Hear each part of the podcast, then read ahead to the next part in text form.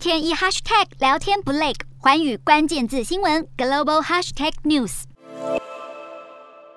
汽车、货车一辆接着一辆，看不到尽头，都在排队等着加油。受到乌俄战争影响，全球油价居高不下，不少国家面临石油短缺困境，加油站排队的景象随处可见。斯里兰卡、辽国、奈及利亚等开发中国家近来饱受能源短缺、物价飙涨的困扰，这些国家的政府陷入两难：要是增加补贴或减税来抑制油价上涨，可能会打击国家财政；但要是放任油价、物价这么涨下去，也会造成民怨四起。斯里兰卡和巴基斯坦陷入财政危机，双双寻求国际货币基金援助。缅甸、寮国也出现汽油和柴油短缺问题。非洲受到的打击也特别严重，就连产油的奈及利亚都出现燃料短缺。专家分析其中因素，包含欧洲国家为了预备夏季旅游热潮，一直大量购买航空燃油，让开发中国家难以竞争。同样担心能源供应的还有日本，面对夏季能源供应紧缩，